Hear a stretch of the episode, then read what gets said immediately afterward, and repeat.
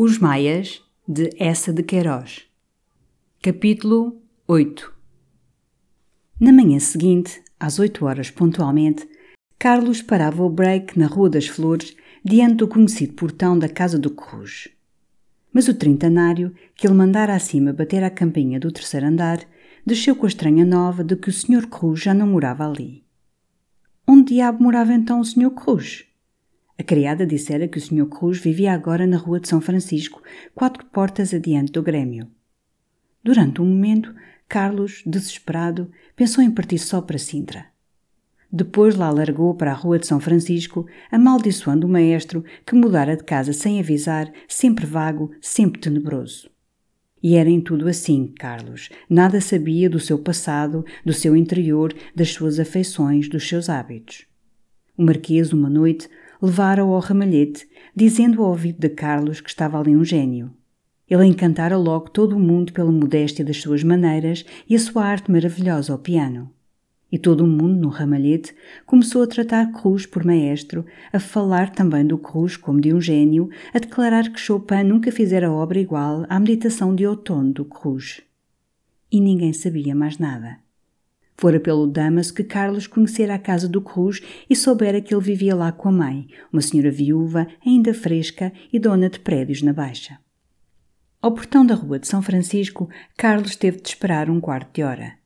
Primeiro, furtivamente ao fundo da escada, uma criada em cabelo que espreitou o break, os criados de farda e fugiu pelos degraus acima. Depois vem um criado em mangas de camisa trazer a maleta do senhor e um chal manta. Enfim, o maestro desceu, a correr, quase aos trambolhões, com um caixonete de seda na mão, o guarda-chuva debaixo do braço, apotoando atarantadamente o paletó. Quando vinha pulando os últimos degraus, uma voz esganiçada de mulher gritou-lhe de cima. Olha, não te esqueçam as cajadas! E Cruz subiu precipitadamente para a almofada, para o lado de Carlos, rosnando que, com a preocupação de se levantar tão cedo, tivera uma insônia abominável. Mas que diabo de ideia é essa de mudar de casa sem avisar a gente, homem? exclamou Carlos, atirando-lhe para cima dos joelhos um bocado do pleito que o agasalhava, porque o maestro parecia arrepiado. É que esta casa também é nossa, disse simplesmente Cruz. Está claro, aí está uma razão, murmurou Carlos rindo e encolhendo os ombros. Partiram. Era uma manhã muito fresca, toda azul e branca, sem uma nuvem, com um lindo sol que não aquecia e punha nas ruas, nas fachadas das casas, barras alegres de claridade dourada. Lisboa acordava lentamente. As saloias ainda andavam pelas portas com os ceirões de hortaliças. Varria-se devagar a testada das lojas. No ar macio morria à distância um toque fino de missa. Cruz, tendo acabado de arranjar o cachenê e de abotoar as luvas, estendeu um olhar à esplêndida parelha baía reluzindo como um cetim sob o faiscar de prata dos arreios, aos criados com os seus ramos nas librés, a todo aquele luxo correto e rolando em cadência, onde fazia mancha o seu paletó. Mas o que o impressionou foi o aspecto resplandecente de Carlos, o olhar aceso, as belas cores, o belo riso, o que quer que fosse de vibrante e de luminoso, que, sob o seu simples veston de xadrezinho castanho, naquela almofada burguesa do break, lhe dava um arranque de herói jovial, lançando o seu carro de guerra. Cruz farejou uma aventura, soltou logo a pergunta que desde a véspera lhe ficara nos lábios. Com franqueza, aqui para nós, que ideia foi esta de ir a Sintra? Carlos gracejou. O maestro jurava o segredo pela alma melodiosa de Mozart e pelas fugas de Bach? Pois bem, a ideia era vir a Sintra, respirar o ar de Sintra, passar o dia em Sintra. Mas, pelo amor de Deus, que o não revelasse a ninguém. E acrescentou rindo: Deixa-te levar, que não te has de arrepender. Não, Cruz não se arrependia. Até achava delicioso o passeio, gostara sempre muito de Sintra. Todavia não se lembrava bem, tinha apenas uma vaga ideia de grandes rochas e de nascentes de águas vivas. E terminou por confessar que desde os nove anos não voltara a Sintra. O quê? O maestro não conhecia Sintra? Então era necessário ficarem lá a fazer as peregrinações clássicas, subir à pena, ir beber água à fonte dos amores, barquejar na várzea. A mim o que me está a apetecer muito é setiais. E a manteiga fresca? Sim, muita manteiga, disse Carlos. E burros, muitos burros. Enfim, uma écloga. O break rodava na estrada de Benfica. Iam passando muros enramados de quintas, casarões tristonhos de vidraças quebradas, vendas com o seu maço de cigarros à porta dependurado de uma guita. E a menor árvore, qualquer bocado de relva com papolas, um fugitivo longe de colina verde, encantavam Cruz. Há que tempos ele não via o campo. Pouco a pouco o sol elevava-se. O maestro desembaraçou-se do seu grande cachenê. Depois, encalmado, despiu o paletó e declarou-se morto de fome. Felizmente estavam chegando à porcalhota. O seu vivo desejo seria o famoso coelho guisado, mas como era cedo para esse aspipe, decidiu-se, depois de pensar muito, por uma bela pratada de ovos com chouriço. Era uma coisa que não provava havia anos e que lhe daria a sensação de estar na aldeia. Quando o patrão, com um ar importante e como fazendo um favor, pousou sobre a mesa sem toalha a enorme travessa com o petisco, Cruz esfregou as mãos, achando aquilo deliciosamente campestre. A gente em Lisboa estraga a saúde, disse ele, puxando para o prato uma montanha de ovo e chouriço. Tu não tomas nada? Carlos, para lhe fazer companhia, aceitou uma chávena de café. Daí a pouco Ruge, que devorava, exclamou com a boca cheia. O reno também deve ser magnífico. Carlos olhou espantado e rindo. A que vinha agora ali o reno? É que o maestro, desde que saíra às portas, estava cheio de ideias de viagens e de paisagens. Queria ver as grandes montanhas onde há neve, os rios de que se fala na história. O seu ideal seria ir à Alemanha, percorrer a pé, com uma mochila, aquela pátria sagrada dos seus deuses, de Beethoven, de Mozart, de Wagner. Não te apetecia mais ir à Itália? perguntou Carlos, acendendo o charuto. O maestro esboçou um gesto de desdém, teve uma das suas frases sibilinas. Tudo contra danças. Carlos então falou de um plano de ir à Itália com o Ega no inverno. Ir à Itália para o Ega era uma higiene intelectual. Precisava calmar aquela imaginação tumultuosa de nervoso peninsular entre a plácida majestade dos mármores. O que ele precisava antes de tudo era chicote, rosnou o Corruja. E voltou a falar do caso da véspera, do famoso artigo da Gazeta.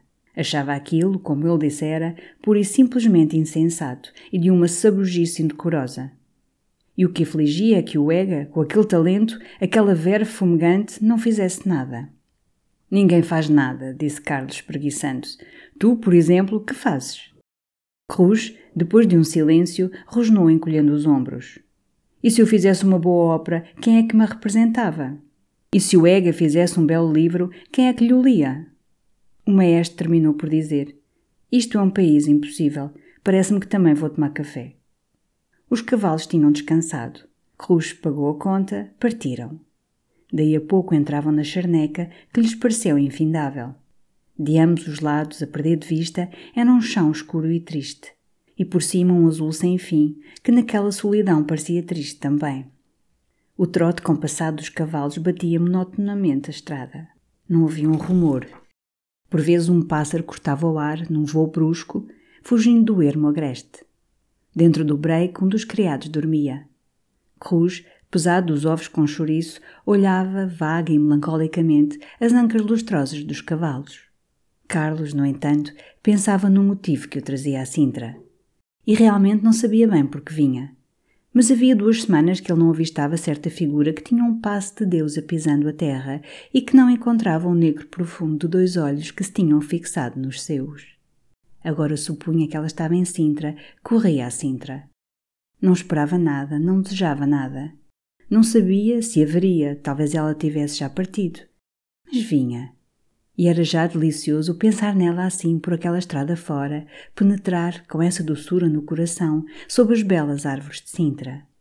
Depois, era possível que daí a pouco, na velha Lawrence, ele a cruzasse de repente no corredor, roçasse talvez o seu vestido, ouvisse talvez a sua voz.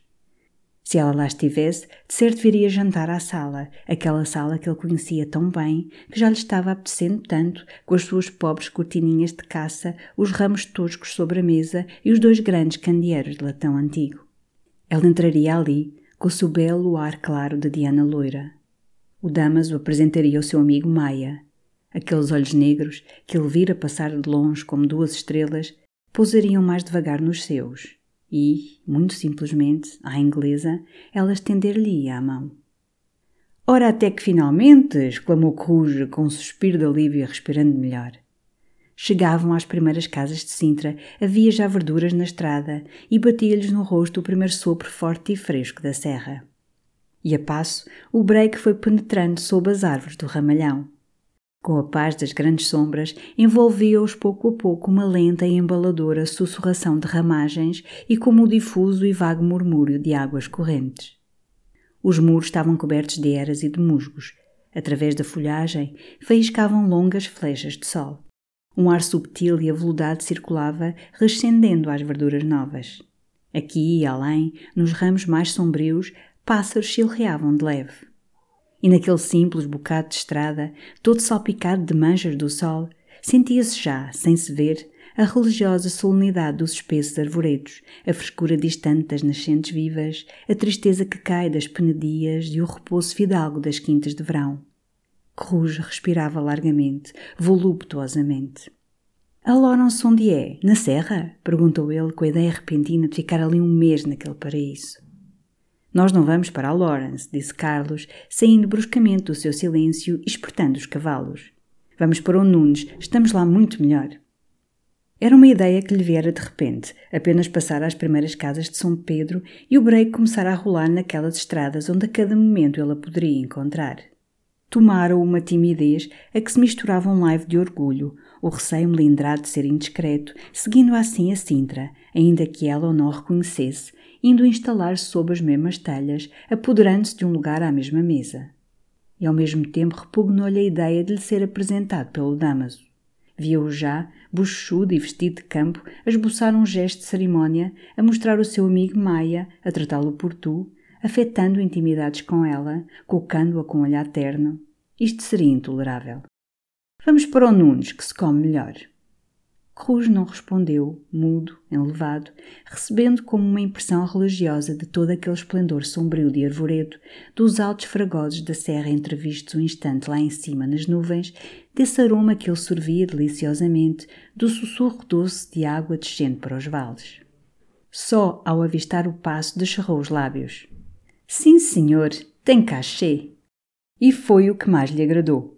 Este maciço e silencioso palácio, sem florões e sem torres, patriarcalmente assentado entre o casario da vila, com as suas belas janelas manuelinas que lhe fazem um nobre semblante real, o vale aos pés, frondoso e fresco, e no alto as duas chaminés colossais, disformes, resumindo tudo, como se essa residência fosse toda ela uma cozinha talhada às proporções de uma gula de rei que cada dia come todo um reino.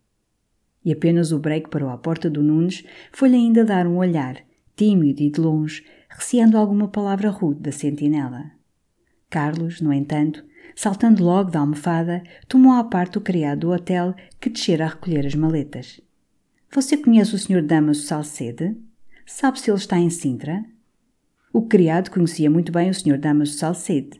Ainda na véspera pela manhã o vira entrar de fronte, no bilhar, com um sujeito de barbas pretas. Devia estar na Lawrence, porque só com raparigas e em panga é que o Sr. Damaso vinha para o Nunes. Então, depressa dois quartos, clamou Carlos, com uma alegria de criança, certo agora que ela estava em Sintra. E uma sala particular, só para nós, para almoçarmos. Rouge, que se aproximara, protestou contra esta sala solitária. Preferia a mesa redonda. Ordinariamente, na mesa redonda encontram-se tipos. Bem, exclamou Carlos, rindo e esfregando as mãos, Põe o almoço na sala de jantar, põe-no até na praça, e muita manteiga fresca para o Sr. Cruz. O cocheiro levou o break, o criado sobraçou as maletas. Cruz, entusiasmado com Sintra, rompeu pela escada acima a assobiar, conservando aos ombros o chal-manta, de que se não queria separar porque lhe o emprestara a mamã. E apenas chegou à porta da sala de jantar, estacou, ergueu os braços, teve um grito. Oh, Eusébiozinho! Carlos correu, olhou. Era ele, o viúvo, acabando de almoçar com duas raparigas espanholas. Estava no topo da mesa, como presidindo, diante de uns restos de pudim e de pratos de fruta, amarelado, despenteado, carregado de luto, com a larga fita das lunetas pretas passada por trás da orelha e uma rodela de tafetá negro sobre o pescoço, tapando alguma espinha arrebentada. Uma das espanholas era um mulherão trigueiro com sinais de bexigas na cara. A outra, muito franzina, de olhos meigos, tinha uma roseta de febre que o pó de arroz não disfarçava. Ambas vestiam de cetim preto e fumavam cigarro. E na luz e na frescura que entrava pela janela pareciam mais gastas, mais moles, ainda pegajosas da lentura morna dos colchões e cheirando a bafio de alcova. Pertencendo à súcia, havia um outro sujeito, gordo, baixo, sem pescoço, com as costas para a porta e a cabeça sobre o prato, babujando uma metade de laranja. Durante um momento, Eusébiozinho ficou interdito, com o garfo no ar. Depois lá se ergueu, de guardanapo na mão, veio apertar os dedos aos amigos, balbuciando logo uma justificação embrulhada, a ordem do médico para mudar de ares, aquele rapaz que o acompanhara e que quisera trazer raparigas. E nunca parecera tão fúnebre, tão reles, como resmungando estas coisas hipócritas, encolhido à sombra de Carlos. Fizeste muito bem, Eusébiozinho, disse Carlos por fim, batendo-lhe no ombro. Lisboa está um horror, e o amor é coisa doce. O outro continuava a justificar-se. Então a espanhola magrita, que fumava, afastada da mesa e com a perna traçada, elevou a voz, perguntou ao Cruz se ele não lhe falava. O maestro afirmou-se um momento e partiu de braços abertos para a sua amiga Lola. E foi, nesse canto da mesa, uma grulhada em espanhol, grandes apertos de mão e «Hombre, que não se le ha visto, e mira que me he acordado de ti, e caramba, que re guapa estás!» Depois a Lola, tomando um arzinho espremido, apresentou o outro mulherão, La Senhorita Concha. Vendo isto, impressionado com tanta familiaridade, o sujeito obeso, que apenas levantara um instante a cabeça do prato, decidiu-se a examinar mais atentamente os amigos do Eusébio. Cruzou o talher, limpou com o guardanapo a boca, a testa e o pescoço, encavalou laboriosamente no nariz uma grande luneta de vidros grossos e, erguendo a face larga, balofa e cor de cidra, examinou detidamente Coruja e depois Carlos com uma impudência tranquila. Eusébiozinho apresentou o seu amigo Palma. E o seu amigo Palma, ouvindo o nome conhecido de Carlos da Maia, quis logo mostrar, diante de um gentleman, que era um gentleman também. Arrojou para longe o guardanapo, arredou para fora a cadeira e, de pé, estendendo a Carlos os dedos moles e de unhas ruídas, exclamou, com um gesto para os restos da sobremesa: Se Vossa Excelência é servido, é sem cerimónia. Que isto, quando a gente vem a Sintra, é para abrir o apetite e fazer bem à barriga. Carlos agradeceu e ia retirar-se. Mas Coruja, que se animava e gracejava com a Lola, fez também do outro lado da mesa a sua apresentação. Carlos, quero que conheças aqui a lindíssima Lola, relações antigas, e a senhorita Concha, que eu tive agora o prazer. Carlos saudou respeitosamente as damas. O mulherão da Concha rosnou secamente os buenos dias. Parecia de mau humor, pesada do almoço, amudurrada para ali, sem dizer uma palavra, com os cotovelos fincados na mesa, os olhos pestanudos meio cerrados, ora fumando, ora palitando os dentes. Mas a Lola foi amável, fez de senhora, ergueu-se, ofereceu a Carlos a mãozita suada. Depois, retomando o cigarro, dando um jeito às pulseiras de ouro, declarou, com um requebro de olhos, que conhecia de há muito Carlos. Não há estado usted com a encarnação? Sim, Carlos tivera essa honra, que era feito dela, dessa bela encarnação. A Lola sorriu com finura, tocou no cotovelo do maestro. Não acreditava que Carlos ignorasse o que era feita a Encarnação. Enfim, terminou por dizer que a Encarnação estava agora com o Saldanha. Mas olhe que não é com o Duque de Saldanha, exclamou Palma, que se conservava de pé, com a bolsa do tabaco aberta sobre a mesa, fazendo um grande cigarro. A Lolita, com um modo seco, replicou que o Saldanha não seria Duque, mas era um chico muito decente. Olha, disse o Palma lentamente, de cigarro na boca e tirando a isca da algibeira. Duas boas bufetadas na cara que lhe dei eu ainda não há três semanas. Perguntou ao Gaspar. O Gaspar assistiu. Foi até no Montanha. Duas bufetadas que lhe foi logo o chapéu parar ao meio da rua. O senhor Maia há de conhecer o Saldanha. Há de conhecer, que ele também tem um carrito e um cavalo. Carlos fez um gesto indicando que não. E despedia-se de novo, saudando as damas, quando Corujo o chamou ainda, retendo-o mais um instante, enquanto satisfazia uma curiosidade. Queria saber qual daquelas meninas era a esposa do amigo Eusébio. Assim interpelado, o viúvo encordoou.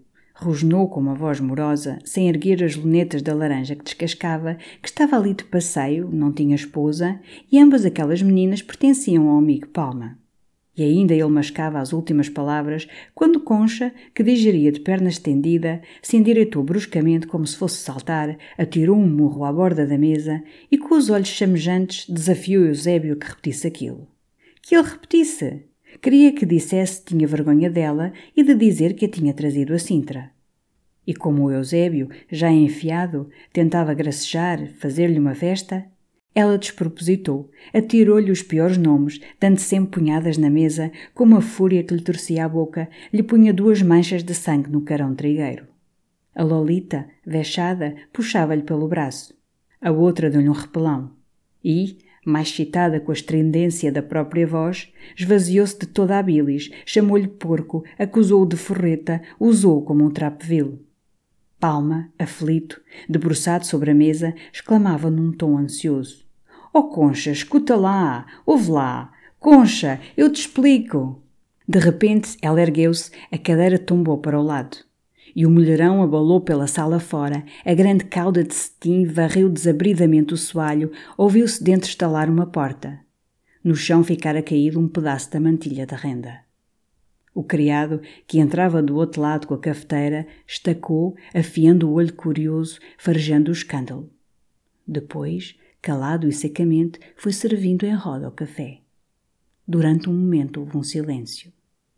Apenas, porém, o criado saiu, a Lolita e o Palma, agitados mas abafando a voz, atacaram Eusébiozinho. Ele portara-se muito mal. Aquilo não fora de cavalheiro. Tinha trazido a rapariga à Sintra, devia a respeitar, não a ter renegado assim, à bruta, diante de todos. Esto não se hace, dizia a Lolita, de pé, gesticulando com os olhos brilhantes, voltando para Carlos, ha sido uma coisa muito feia. E como o Cus lamentava, sorrindo, ter sido a causa involuntária da catástrofe, ela baixou a voz, contou que a concha era uma fúria, viera à Sintra com pouca vontade e desde manhã estava de muito mau humor. Pero lo de Silveira havia sido uma grande police. Ele, coitado, com a cabeça caída e as orelhas em brasa, remexia desoladamente o seu café. Não se lhe viam os olhos escondidos pelas lunetas pretas, mas percebia-se-lhe o grosso soluço que lhe afogava a garganta. Então Palma pousou a chávena, lambeu os beiços e, de pé no meio da sala, com a face luzidia, o colete desabotoado, fez, num tom estendido, o resumo daquele desgosto. Tudo provém disto, e desculpe-me você dizê-lo, Silveira, é que você não sabe tratar com espanholas. A esta cruel palavra o viúvo sucumbiu. A colher caiu-lhe dos dedos. Ergueu-se, acercou-se de Carlos e de Cruz, como refugiando-se neles, vindo reconfortar-se ao calor da sua amizade, e desabafou estas palavras angustiosas escaparam-se-lhe dos lábios. Vejam vocês, vem a gente a um sítio destes para gozar um bocado de poesia, e no fim é uma destas. Carlos bateu-lhe melancolicamente no ombro. A vida é assim, Eusébiozinho. Cruz fez-lhe uma festa nas costas. Não se pode contar com prazer, Silveirinha. Mas Palma, mais prático, declarou que era forçoso arranjarem-se as coisas. Virem a Sintra para questões e amuros, isso não. Naquelas pândegas queria-se harmonia, chalaça e gozar. Coices, não. Então ficava-se em Lisboa, que era mais barato. Chegou-se a Lola, passou-lhe os dedos pela face com amor. Anda, Lolita, vai tu lá dentro à concha, diz-lhe que se não faça tola, que venha tomar café. Anda, que tu sabes-la levar, diz-lhe que peço eu. Lolita esteve um momento escolhendo duas boas laranjas, foi dar um jeito ao cabelo diante do espelho, apanhou a cauda e saiu, atirando a Carlos ao passar um olhar e um sorrisinho. Apenas ficaram sós, Palma voltou-se para o Eusébio e deu-lhe conselhos muito sérios sobre o sistema de tratar espanholas. Era necessário levá-las por bons modos, por isso é que elas se pelavam por portugueses, porque lá em Espanha era abordoada. Enfim, ele não dizia que em certos casos duas boas bolachas, mesmo um bom par de bengaladas, não fossem úteis. Sabiam, por exemplo, os amigos quando se devia bater? Quando elas não gostavam da gente e se faziam ariscas. Então sim, então, zás, tapona, que elas ficavam logo pelo beiço. Mas depois bons modos, delicadeza, tal qual como com francesas. Acredite você isto, Silveira. Olhe que eu tenho experiência. E o Sr. Maia que lhe diga se isto não é verdade. Ele que tem também experiência e sabe viver com espanholas. E isto foi dito com tanto calor, tanto respeito, que Cruz desatou a rir, fez rir Carlos também. O Sr. Palma, um pouco chocado, compôs mais as lunetas e olhou para eles. Os senhores riem-se. Imaginam que eu estou a mangar. Olhem que eu comecei a lidar com espanholas aos 15 anos. Não, escusam de rir, que nisso ninguém me ganha. Lá o que se chama ter jeito para espanholas, cá o meco. E vamos lá que não é fácil. É necessário ter um certo talento. Olhem, o Herculano é capaz de fazer belos artigos e estilo catita. Agora tragam-no cá para lidar com espanholas e veremos. Não dá meia. Eusébiozinho, no entanto, fora duas vezes escutar à porta. Todo o hotel caíra num grande silêncio. A Lolita não voltava. Então Palma aconselhou um grande passo. Vá você lá dentro, Silveira. Entre pelo quarto. E assim, sem mais nem menos, chegue-se ao pé dela. E tapona? perguntou Cruz, muito seriamente, gozando o Palma. Qual tapona? Ajoelhe e peça perdão. Neste caso é pedir perdão. E como pretexto, Silveira, leve-lhe você mesmo o café. Eusébiozinho, com um olhar ansioso e mudo, consultou os seus amigos. Mas o seu coração já decidira. E daí um momento, com o pedaço de mantilha numa das mãos, a chávena do café na outra, enfiado e comovido, lá partia a passos lentos pelo corredor a pedir perdão à concha. E logo atrás dele, Carlos e Cruz deixaram a sala sem se despedirem do Sr. Palma, que de resto, indiferente também, já se acomodara à mesa a preparar regaladamente o seu grog. Eram duas horas quando os dois amigos saíram enfim do hotel a fazer esse passeio a setiais que desde Lisboa tanto tentava o maestro. Na praça, por defronte das lojas vazias e silenciosas, cães vadios dormiam ao sol. Através das grades da cadeia, os presos pediam esmola. Crianças, enxovalhadas e em farrapos, garotavam pelos cantos. E as melhores casas tinham ainda as janelas fechadas, continuando o seu sono de inverno entre as árvores já verdes. De vez em quando aparecia um bocado da serra, com a sua muralha de ameias correndo sobre as penedias, ouvia-se o castelo da Pena, solitário, lá no alto. E por toda a parte o luminoso ar de abril punha a doçura do seu veludo. De fronte ao hotel da Lawrence, Carlos retardou o passo, mostrou-o ao Cruz. Tem o ar mais simpático, disse o maestro, mas valeu muito a pena ir para o Nunes só para ver aquela cena. E então com que o Sr. Carlos da Maia tem experiência de espanholas? Carlos não respondeu, os seus olhos não se despegavam daquela fachada banal, onde só uma janela estava aberta com um par de botinas de durac secando ao ar. À porta, dois rapazes ingleses, ambos de knickerbockers, cachimbavam em silêncio. E de fronte, sentados sobre um banco de pedra, dois borriqueiros ao lado dos burros não lhes tiravam o olho de cima, sorrindo-lhes, coçando-os como uma presa. Carlos ia seguir, mas pareceu-lhe ouvir, distante e melancólico, saindo do silêncio do hotel, um vago som de flauta. E parou ainda, remexendo as suas recordações, quase certo de Damas lhe ter dito que a bordo Castro Gomes tocava flauta. Isto é sublime! exclamou do lado coxo comovido. Parara diante da grade onde se domina o vale e dali olhava, elevadamente, a rica vastidão de arvoredo cerrado, a que só se vêem os cimos redondos, vestindo um declive da serra, como um musgo veste um muro, e tendo àquela distância, no brilho da luz, a suavidade macia de um grande musgo escuro. E nesta espessura verde-negra havia uma frontaria de casa que o interessava, branquejando, afogada entre a folhagem, com um ar de nobre repouso, debaixo de sombras seculares. Um momento teve uma ideia de artista. Desejou habitá-la com uma mulher, um piano e um cão terra nova. Mas o que o encantava era o ar. Abriu os braços, respirava a tragos deliciosos. Que ar! Isto dá saúde, menino! Isto faz reviver! Para o gozar mais docemente, sentou-se adiante, num bocado de muro baixo, de fronte de um alto terraço gradeado, onde velhas árvores assombreiam bancos de jardim e estendem sobre a estrada a frescura das suas ramagens, cheias do piar de aves. E como Carlos mostrava o relógio, as horas que fugiam para ir ver o palácio, a pena, as outras belezas de Sintra, o maestro declarou que preferia estar ali, ouvindo correr a água, a ver monumentos caturras. Sintra não são pedras velhas nem coisas góticas. Sintra é isto: um pouco de água, um pouco de musgo. Isto é um paraíso. E naquela satisfação que o tornava lucaz, acrescentou, repetindo a sua chalaça: E Vossa Excelência deve sabê-lo, Sr. Maia, porque tem experiência de espanholas. Poupa-me, respeita a natureza, murmurou Carlos, que riscava pensativamente o chão com a bengala. Ficaram calados. Rouge agora admirava o jardim por baixo do muro em que estavam sentados. Era um espesso ninho de verdura, arbustos, flores e árvores, sufocando-se numa prodigalidade de bosque silvestre, deixando apenas espaço para um tanquezinho redondo, onde uma pouca de água, imóvel e gelada, com dois ou três nenúfares, se esverdinhava sob a sombra daquela ramaria profusa. Aqui e além, entre a bela desordem da folhagem, distinguiam-se arranjos de gosto burguês, uma volta de ruazita estreita como uma fita faiscando ao sol, ou a banal palidez de um gesso. Noutros recantos, aquele jardim de gente rica, exposto às vistas, tinha retoques pretensiosos de estufa rara, aloés e catos, braços a guarda solados de araucárias, erguendo-se de entre as agulhas negras dos pinheiros bravos, lâminas de palmeira, com seu ar triste, planta exilada, roçando a rama leve e perfumada das olaias floridas de cor-de-rosa.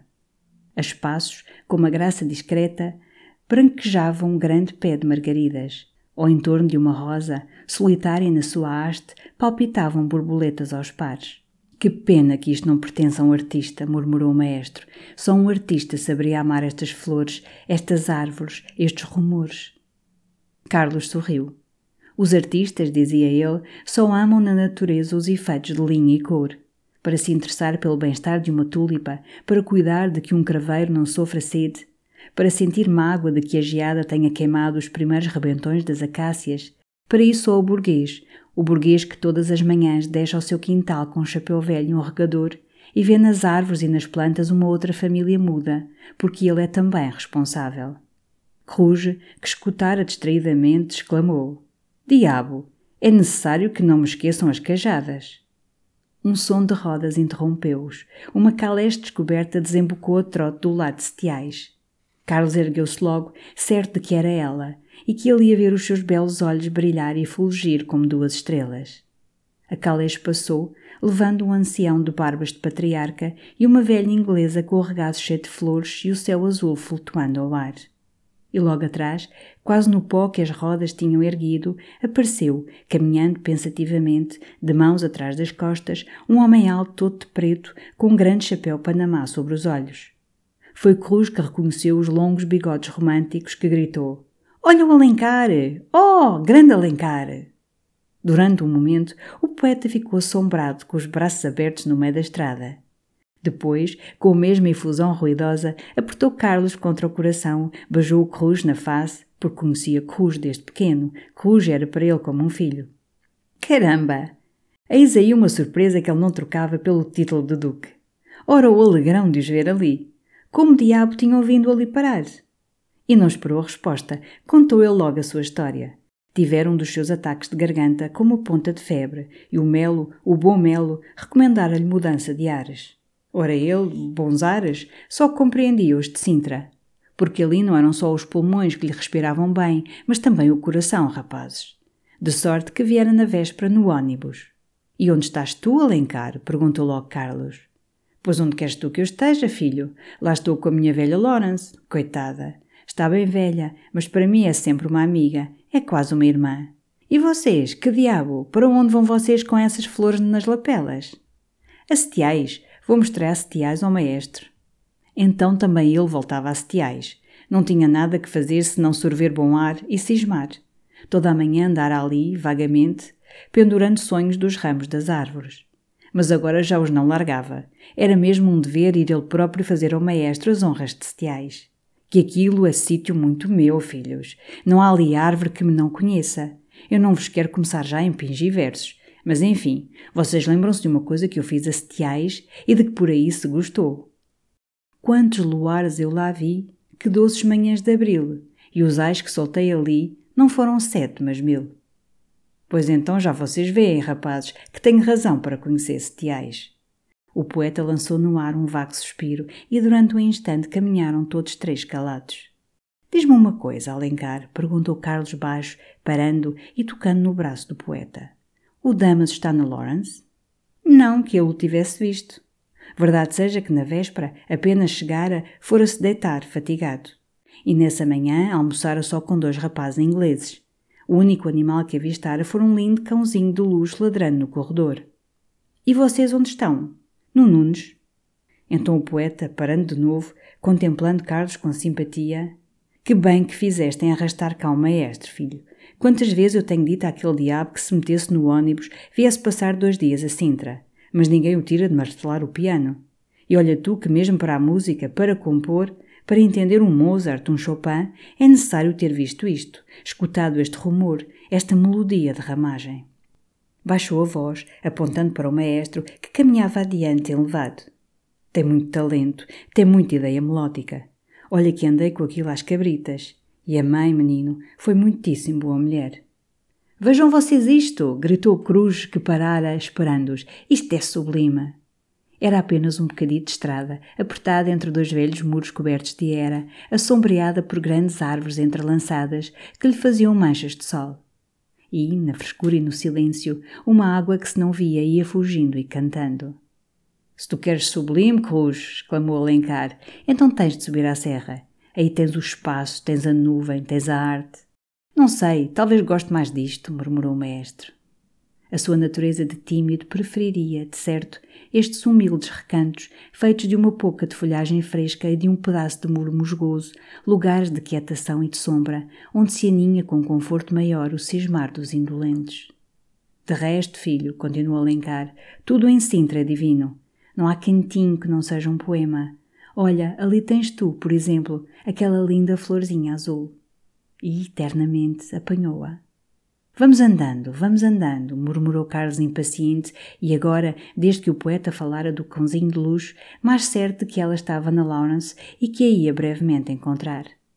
Mas ao chegar a Setiais, Cruz teve uma desilusão diante daquele vasto terreiro coberto de erva, com o palacete ao fundo, enxovalhado, de vidraças partidas, e erguendo pomposamente sobre o arco, em pleno céu, o seu grande escudo de armas.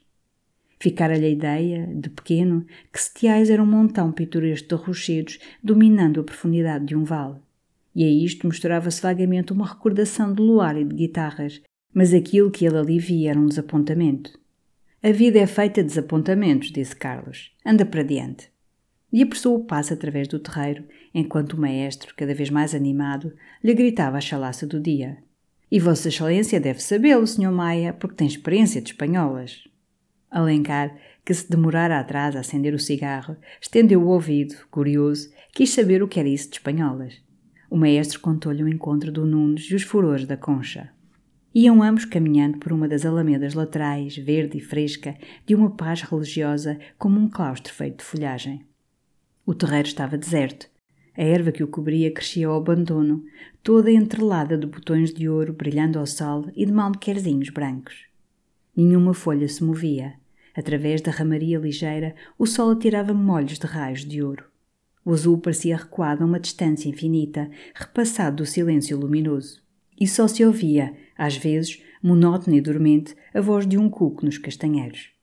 Toda aquela vivenda, com a sua grada enferrujada sobre a estrada, os seus florões de pedra ruídos da chuva, o pesado brasão rococó, as janelas cheias de teias de aranha, as telhas todas quebradas, parecia estar-se deixando morrer voluntariamente naquela verde solidão, amoada com a vida, desde que dali tinham desaparecido as últimas graças do tricórnio do espadim e os derradeiros vestidos de anquinhas tinham roçado essas relvas.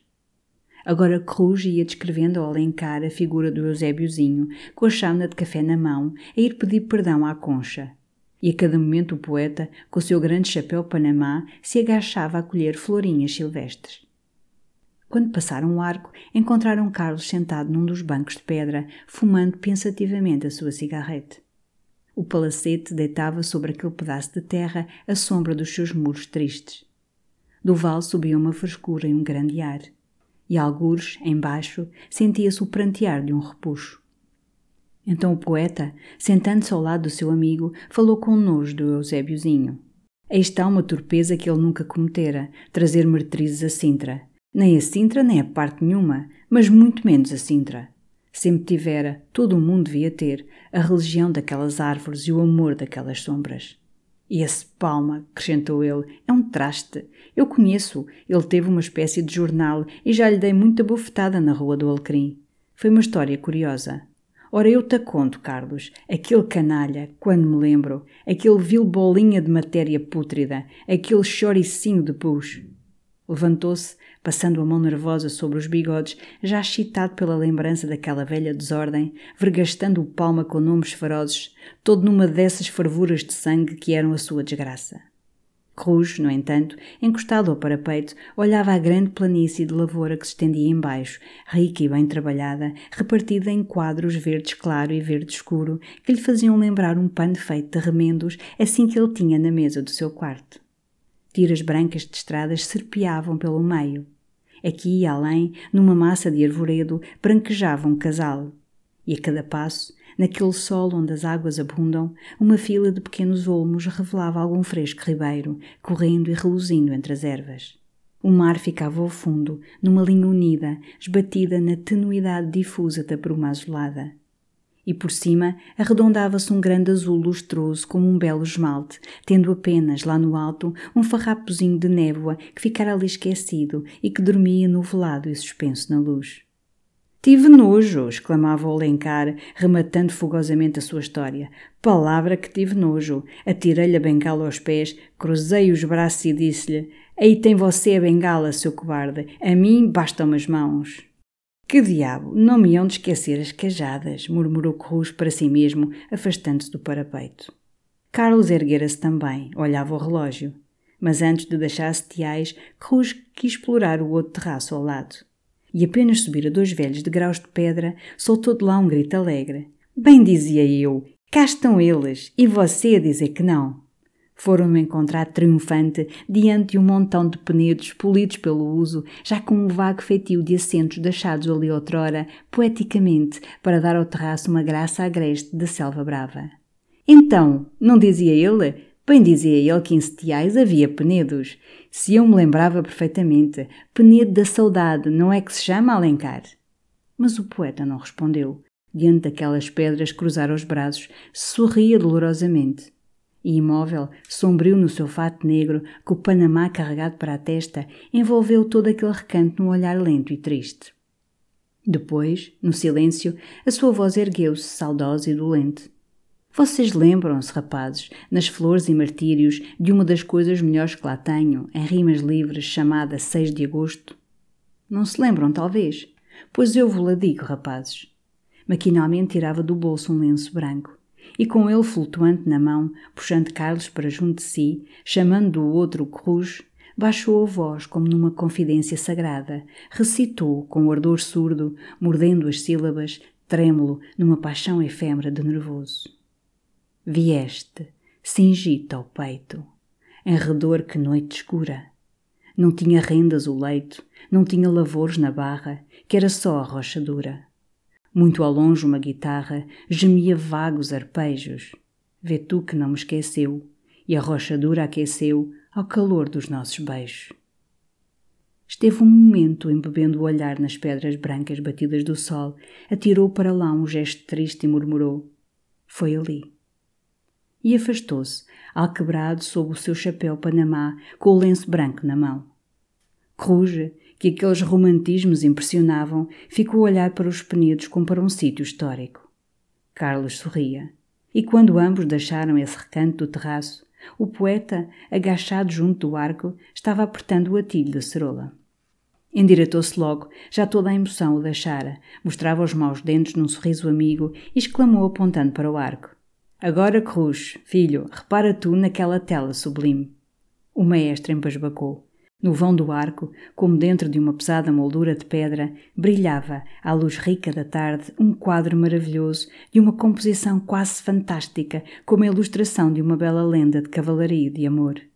Era no primeiro plano o terreiro, deserto e verdejando, todo salpicado de botões amarelos.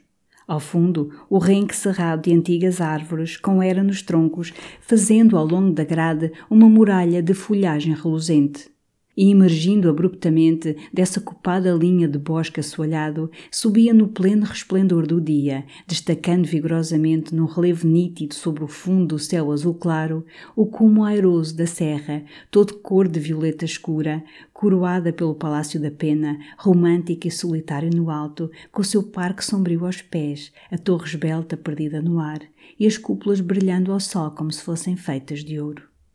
Rouge achou aquele quadro digno de Gustave Doré. Alencar teve uma bela frase sobre a imaginação dos árabes. Carlos, impaciente, foi-os apressando para diante. Mas agora Cruz, impressionado, estava com desejo de subir à pena. Alencar, por si, ia também com prazer. A pena para ele era outro ninho de recordações. Ninho? Devia antes dizer cemitério. Carlos hesitava, parado junto à grade. Estaria ela na pena? E olhava a estrada, olhava as árvores, como se pudesse adivinhar pelas pegadas no pó ou pelo mover das folhas que direção tinham tomado os passos que ele seguia. Por fim teve uma ideia. Vamos indo primeiro a Lawrence e depois, se quisermos ir à pena, arranjam-se lá os burros. E nem mesmo quis escutar o Alencar, que tivera também uma ideia, falava de colares de uma visita ao seu amigo Carvalhosa acelerou o passo para a Lawrence enquanto o poeta tornava a arranjar o atilho da cerola e o maestro, no entusiasmo bucólico, ornava o chapéu de folhas de era. De fronte a Lawrence, os dois borriqueiros, de cigarro na boca, não tendo podido apoderar-se dos ingleses, preguiçavam ao sol. Vocês sabem, perguntou-lhes Carlos, se uma família que está aqui no hotel foi para a pena? Um dos homens pareceu adivinhar, exclamou logo, desbarretando-se. Sim, senhor, foram para lá há bocado, e aqui está o burrinho também para Vossa Excelência, meu amo. Mas o outro, mais honesto, negou. Não, senhor, a gente que fora para a pena estava no Nunes. A família que o senhor diz foi agora ali para baixo, para o palácio. Uma senhora alta? Sim, senhor. Com um sujeito de barba preta? Sim, senhor. E uma cadelinha? Sim, senhor. Tu conheces o senhor Damaso Salcete? Não, senhor. É o que tira retratos? Não, não tira retratos. Tomai lá. Deu-lhes uma placa de cinco tostões e voltou ao encontro dos outros, declarando que realmente era tarde para subirem à pena. Agora o que tu deves ver, Cruz, é o palácio. Isso é que tem originalidade e cachê. Não é verdade, Alencar? Eu vos digo, filhos, começou o autor de Elvira, historicamente falando. E eu tenho de comprar as cajadas, murmurou Cruz. Justamente, exclamou Carlos. Tens ainda as cajadas, é necessário não perder tempo. A caminho. Deixou os outros ainda indecisos, abalou para o palácio, em quatro largas passadas estava lá. E logo da praça avistou, saindo já ao portão, passando rente a sentinela, a famosa família hospedada na Lawrence e a sua cadelinha de luxo. Era, com efeito, um sujeito de barba preta e de sapatos de lona branca e ao lado dele uma matrona enorme com um mantelete de seda, coisas de ouro pelo pescoço e pelo peito, e o cãozinho felpudo ao colo. Vinham ambos rosnando o que quer que fosse, com mau modo um para o outro e em espanhol. Carlos ficou a olhar para aquele par com a melancolia de quem contempla os pedaços de um belo mármore quebrado. Não esperou mais pelos outros, nem os quis encontrar. Correu a Lawrence por um caminho diferente, ávido de uma certeza – e aí, o criado que lhe apareceu disse-lhe que o Sr. Salcedo e os Srs. Castro Gomes tinham partido na véspera para Mafra. E de lá? O criado ouvira dizer ao Sr. Damaso que de lá voltavam a Lisboa. Bem, disse Carlos atirando o chapéu para cima da mesa, traga-me você um cálice de conhaque e uma pouca de água fresca. Sintra, de repente, pareceu-lhe intoleravelmente deserta e triste. Não teve ânimo de voltar ao palácio, nem quis sair mais dali e arrancando as luvas, passeando em volta da mesa de jantar, onde murchavam os ramos da véspera, sentiu um desejo desesperado de galopar para Lisboa. Correr ao Hotel Central, invadir-lhe o quarto, vê-la, saciar os seus olhos nela. Porque o que o irritava agora era não poder encontrar, na pequenez de Lisboa, onde toda a gente se acotovela, aquela mulher que ele procurava ansiosamente. Duas semanas farejara o aterro como um cão perdido. Fizera peregrinações ridículas de teatro em teatro. Numa manhã de domingo percorrer as missas e não a tornar a ver. Agora em Sintra, voava a Sintra e não havia também. Ela cruzava uma tarde, bela como uma deusa transviada no aterro, deixava-lhe que na alma por acaso um dos seus olhares negros e desaparecia, evaporava-se, como se tivesse realmente remontado ao céu, de hora em diante invisível e sobrenatural. E ele ali ficava, com aquele olhar no coração, perturbando todo o seu ser, orientando surdamente os seus pensamentos, desejos, curiosidades, toda a sua vida interior, para uma adorável desconhecida, de quem ele nada sabia senão que era alta e loira e que tinha uma cadelinha escocesa. Assim acontece com as estrelas de acaso. Elas não são de uma essência diferente, nem contêm mais luz que as outras mas por isso mesmo que passam fugitivamente e se esvaem, parecem despedir um fulgor mais divino, e o deslumbramento que deixam nos olhos é mais perturbador e mais longo. Ele não a tornara a ver. Outros viam-na. O Taveira vira. No Grêmio, ouviram um alfer de lanceiros falar dela, perguntar quem era, porque a encontrava todos os dias. O alferes encontrava-a todos os dias. Ele não a via e não sossegava. O criado trouxe o conhaque. Então Carlos, preparando vagarosamente o seu refresco, conversou com ele, falou um momento dos dois rapazes ingleses, depois da espanhola obesa. Enfim, dominando uma timidez, quase corando, fez, através de grandes silêncios, perguntas sobre os Castro Gomes. E cada resposta lhe parecia uma aquisição preciosa. A senhora era muito madrugadora, dizia o criado. Às sete horas tinha tomado banho, estava vestida e saía só. O senhor Castro Gomes, que dormia num quarto separado, nunca se mexia antes do meio-dia. E à noite ficava uma eternidade à mesa, fumando cigarretes e molhando os beiços em copinhos de conhaque e água. Ele e o senhor Damas jogavam o dominó. A senhora tinha montões de flores no quarto e tencionavam ficar até domingo, mas fora ela que apressara a partida. Ah, disse Carlos depois de um silêncio. Foi a senhora que apressou a partida? Sim, senhor, com cuidado na menina que tinha ficado em Lisboa. Vossa Excelência toma mais conhaque? Com um gesto, Carlos recusou e veio sentar-se no terraço. A tarde descia, calma, radiosa, sem um estremecer de folhagem, cheia de claridade dourada, numa larga serenidade que penetrava a alma. Ele tê-la ia, pois, encontrado, ali mesmo naquele terraço, vendo também que ir tarde, se ela não estivesse impaciente por tornar a ver a filha, algum bebezinho loiro que ficara só com a ama. Assim, a brilhante Deus era também uma boa mamã. E isto dava-lhe um encanto mais profundo. Era assim que ele gostava mais dela, com este terno estremecimento humano nas suas belas formas de mármore. Agora já ela estava em Lisboa. Imaginava nas rendas do seu panhoar, com o cabelo enrolado à pressa, grande e branca, erguendo ao ar o bebê nos seus esplêndidos braços de Juno e falando-lhe com um riso de ouro. Achava assim adorável, todo o seu coração fugia para ela. Ah, poder ter o direito de estar junto dela, nessas horas de intimidade, bem junto, sentindo o aroma da sua pele e sorrindo também a um bebê.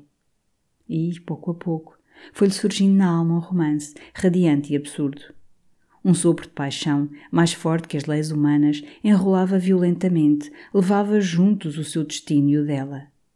Depois, que divina existência, escondida num ninho de flores e de sol, longe, em algum canto da Itália, e toda a sorte de ideias de amor, de devoção absoluta, de sacrifício, invadiam-no deliciosamente, enquanto os seus olhos se esqueciam, se perdiam, enlevados na religiosa solenidade daquele belo fim da tarde.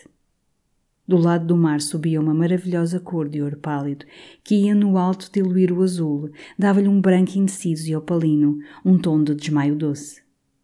E o arvoredo cobria-se todo de uma tinta loira, delicada e dormente. Todos os rumores tomavam uma suavidade de suspiro perdido. Nenhum contorno se movia como na imobilidade de um êxtase.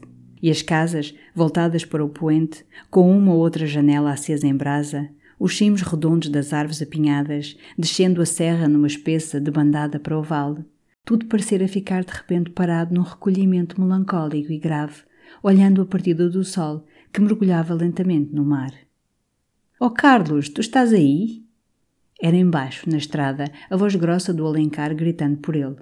Carlos apareceu à varanda do terraço. Que diabos estás tu aí a fazer, rapaz? clamou Alencar, agitando alegremente o seu Panamá. Nós lá estivemos à espera, no Covil Real. Fomos ao Nunes e íamos agora procurar-te à cadeia. E o poeta riu largamente da sua pilhéria, enquanto Cruz, ao lado, de mãos atrás das costas e a face erguida para o terraço, bocejava desconsoladamente. Vim refrescar, como tu dizes, tomar um pouco de conhaque, que estava com sede. Conhaque? Eis aí o mim porque o pobre Alencar estivera anciano toda a tarde desde setiais e galgou logo as escadas do terraço, depois de ter gritado para dentro para a sua velha Lawrence que lhe mandasse acima meia da fina. Viste o passo, hein, Cruz? perguntou Carlos ao maestro, quando ele apareceu arrastando os passos. Então, parece-me que o que nos resta a fazer é jantar e abalar. Cruz concordou. Voltava do palácio com um ar murcho, fatigado, daquele vasto casarão histórico, na voz monótona do Cicerone mostrando a cama de Sua Majestade El Rei, as cortinas do quarto de Sua Majestade a Rainha, melhores que as de Mafra, o tirabotas de Sua Alteza, e trazia de lá uma pouca dessa melancolia que erra, como uma atmosfera própria, nas residências reais. E aquela natureza de Sintra, ao escurecer, dizia ele, começava a entristecê-lo. Então concordaram em jantar ali, na Lawrence, para evitar o espetáculo torpe do palmo e das damas, mandar vir à porta o break e partir depois ao nascer do luar. Alencar, aproveitando a carruagem, recolhia também a Lisboa. E, para ser festa completa, exclamou ele, limpando os bigodes do conhaque, enquanto vocês vão ao Nunes pagar a conta e dar ordens para o break, eu vou-me entender lá abaixo à cozinha com a velha Lawrence e preparar-vos um bacalhau alencar, recipe meu, e vocês verão que é um bacalhau. Porque lá isso, rapazes, versos farão outros melhores, bacalhau não. Atravessando a praça, Cruz pedia a Deus que não encontrassem mais o Eusébiozinho. Mas, apenas puseram os pés nos primeiros degraus do Nunes, ouviram em cima o chalarrar da Súcia. Estavam na antesala, já todos reconciliados, a concha contente, instalados aos dois cantos de uma mesa com cartas. O Palma, munido de uma garrafa de genebra, fazia uma batutinha para Eusébio, e as duas espanholas, de cigarro na boca, julgavam languidamente a bisca. O viúvo, enfiado, perdia. No monte que começara miseravelmente com duas coroas, já luzia ouro. E Palma triunfava, chalaceando, dando beijocas na sua moça mas, ao mesmo tempo, fazia de cavalheiro, falava de dar a desforra, ficar ali, sendo necessário até de madrugada. Então Vossas Excelências não se tentam? Isto é para passar o tempo. Em Sintra tudo serve. Valete, perdeu você outro mico no rei. Deve a Libra mais quinze tostões, sou Silveira. Carlos passara sem responder, seguido pelo criado, no momento em que Eusébiozinho, furioso, já desconfiado, quis verificar com as lunetas negras sobre o baralho se lá estavam todos os reis. Palma lastrou as cartas largamente, sem se zangar. Entre amigos, que diabo, tudo se admitia. A sua espanhola, essa sim, escandalizou-se, defendendo a honra do seu homem. Então Palmita havia de ter espalmado o rei. Mas a concha zelava o dinheiro do seu viúvo, exclamava que o rei podia estar perdido. Os reis estavam lá. Palma tirou um cálice de genebra às goelas e recomeçou a baralhar majestosamente. Então Vossa Excelência não se tenta? repetia ele para o maestro. Cruz, com efeito, Parara, roçando pela mesa, com o olho nas cartas e no ouro do monte, já sem força, remexendo o dinheiro nas algibeiras. Subitamente um haste cediu. Com a mão nervosa, escorregou-lhe uma libra por baixo, jogando cinco tostões e de porta. Perdeu logo. Quando Carlos voltou do quarto com o criado que tinha as malas, o maestro estava em pleno vício, com a libra entalada, os olhos acesos, o ar esguedelhado. Então tu, exclamou Carlos com severidade, já deixo, rosnou o maestro. E à pressa foi à paz da Libra num terno contra o rei. Cartada de cólicas, como disse o Palma, e foi com emoção que ele começou a puxar as cartas, espremendo-as uma a uma num vagar mortal. A aparição de um bico arrancou-lhe uma praga. Era apenas um duque. Eusébiozinho perdia mais uma placa. Palma teve um suspirinho de alívio e, escondendo com ambas as mãos o baralho, erguendo as lunetas faiscantes para o maestre. Então, sempre continua toda a libra? Toda. Palma teve outro suspiro de ansiedade e, mais pálido, voltou bruscamente as cartas. Rei! gritou ele, empolgando o ouro. Era o rei de paus. A sua espanhola bateu as palmas. O maestro abalou furioso. Na Lawrence o jantar prolongou-se até às oito horas, com luzes, e o Alencar falou sempre. Tinha esquecido nesse dia as desilusões da vida, todos os rancores literários. Estava numa veia excelente. E foram histórias dos velhos tempos de Sintra, recordações da sua famosa ida a Paris, coisas picantes de mulheres, bocados da crónica íntima da regeneração. Tudo isto com estridências de voz e filhos isto e rapazes aquilo, e gestos que faziam oscilar as chamas das velas e grandes copos de colar emborcados de um trago. Do outro lado da mesa, os dois ingleses, corretos nos seus fraques negros, de cravos brancos na botoeira, pasmavam, com um ar embaraçado a que se misturava desdém para esta desornada exuberância de meridional. A aparição do bacalhau foi um triunfo, e a satisfação do poeta tão grande que desejou mesmo, caramba, rapazes, que ali estivesse o Ega. Sempre queria que ele provasse este bacalhau. Já que me não aprecia os versos, havia de me apreciar o cozinhado, que isto é um bacalhau de artista em toda a parte. No outro dia fui lá em casa dos meus Coans e a Raquel, coitadinha, veio para mim e abraçou-me. Isto, filhos, a poesia e cozinha são irmãs. Vejam vocês Alexandre Dumas. Dirão vocês que o pai Dumas não é poeta. E então D'Artagnan? D'Artagnan é um poema. É a faísca, é a fantasia, é a inspiração, é o sonho, é o arrobo. Então, poço, já veem, vocês que é poeta. Pois vocês hão de vir um dia deste jantar comigo, e há de vir o Ega, hei de vos arranjar umas perdizes à espanhola, que vos hão de nascer castanholas nos dedos. Eu, palavra, gosto do Ega. Lá essas coisas de realismo e romantismo, história. Um lírio é tão natural como um percevejo. Uns preferem fedor de sarjeta. Perfeitamente. Destape-se o cano público. Eu prefiro pós de marchala num seio branco. A mim, o seio, e lá vai a vossa. O que se quer é coração, e o ega tem-no. E tem faísca, tem rasgo, tem estilo. Pois, assim é que eles se querem, e lá vai a saúde do ega. Pousou o copo, passou a mão pelos bigodes e rosnou mais baixo. E, se aqueles ingleses continuam a embasbacar para mim, vai-lhes um copo na cara e é aqui um vendaval que há da Grã-Bretanha ficar sabendo o que é um poeta português. Mas não houve vendaval. A Grã-Bretanha ficou sem saber o que é um poeta português e o jantar terminou num café tranquilo. Eram nove horas, fazia luar, quando Carlos subiu para a almofada do break. Alencar, embuçado num capote, um verdadeiro capote de padre de aldeia, levava na mão um ramo de rosas e agora guardara o seu panamá na maleta, trazia um boné de lontra. O maestro, pesado do jantar, com o começo de spleen, encolheu-se a um canto do break, mudo, enterrado na gola do paletó, com a manta da mamã sobre os joelhos. Partiram. Sintra ficava dormindo ao luar. Há algum tempo o break rodou em silêncio na beleza da noite. A espaços, a estrada aparecia banhada de uma claridade quente que faiscava. Fachadas de casas, caladas e pálidas, surgiam de entre as árvores com um ar de melancolia romântica. Murmúrios de águas perdiam-se na sombra e, junto dos muros enramados, o ar estava cheio de aroma. Alencar acendera o cachimbo e olhava a lua. Mas quando passaram as casas de São Pedro e entraram na estrada, silenciosa e triste, Rouge mexeu-se, tossiu, olhou também para a lua e murmurou de entre os seus agasalhos. Alencar, recita para aí alguma coisa. O poeta condescendeu logo, apesar de um dos criados ir ali ao lado deles, dentro do break. Mas que havia ele de recitar, sob o encanto da noite clara? Todo o verso parece frouxo, escutado diante da lua. Enfim, ia dizer-lhe uma história bem verdadeira e bem triste. Veio sentar-se ao pé do Cruz, dentro do seu grande capotão, esvaziou os restos do cachimbo e, depois de acariciar algum tempo os bigodes, começou, num tom familiar e simples. Era o jardim de uma vivenda antiga, sem arrebiques de arte ou flores de luxo. Ruas singelas de alfazema e bucho, cravos, roseiras. Com mil diabos! exclamou de repente o Cruz, saltando de dentro da manta, com um berro que emudeceu o poeta, fez voltar Carlos na almofada, assustou o trintanário. O break parara, todos o olhavam suspensos. E no vasto silêncio da charneca, sob a paz do luar, Cruz sucumbindo exclamou: Esqueceram umas cajadas.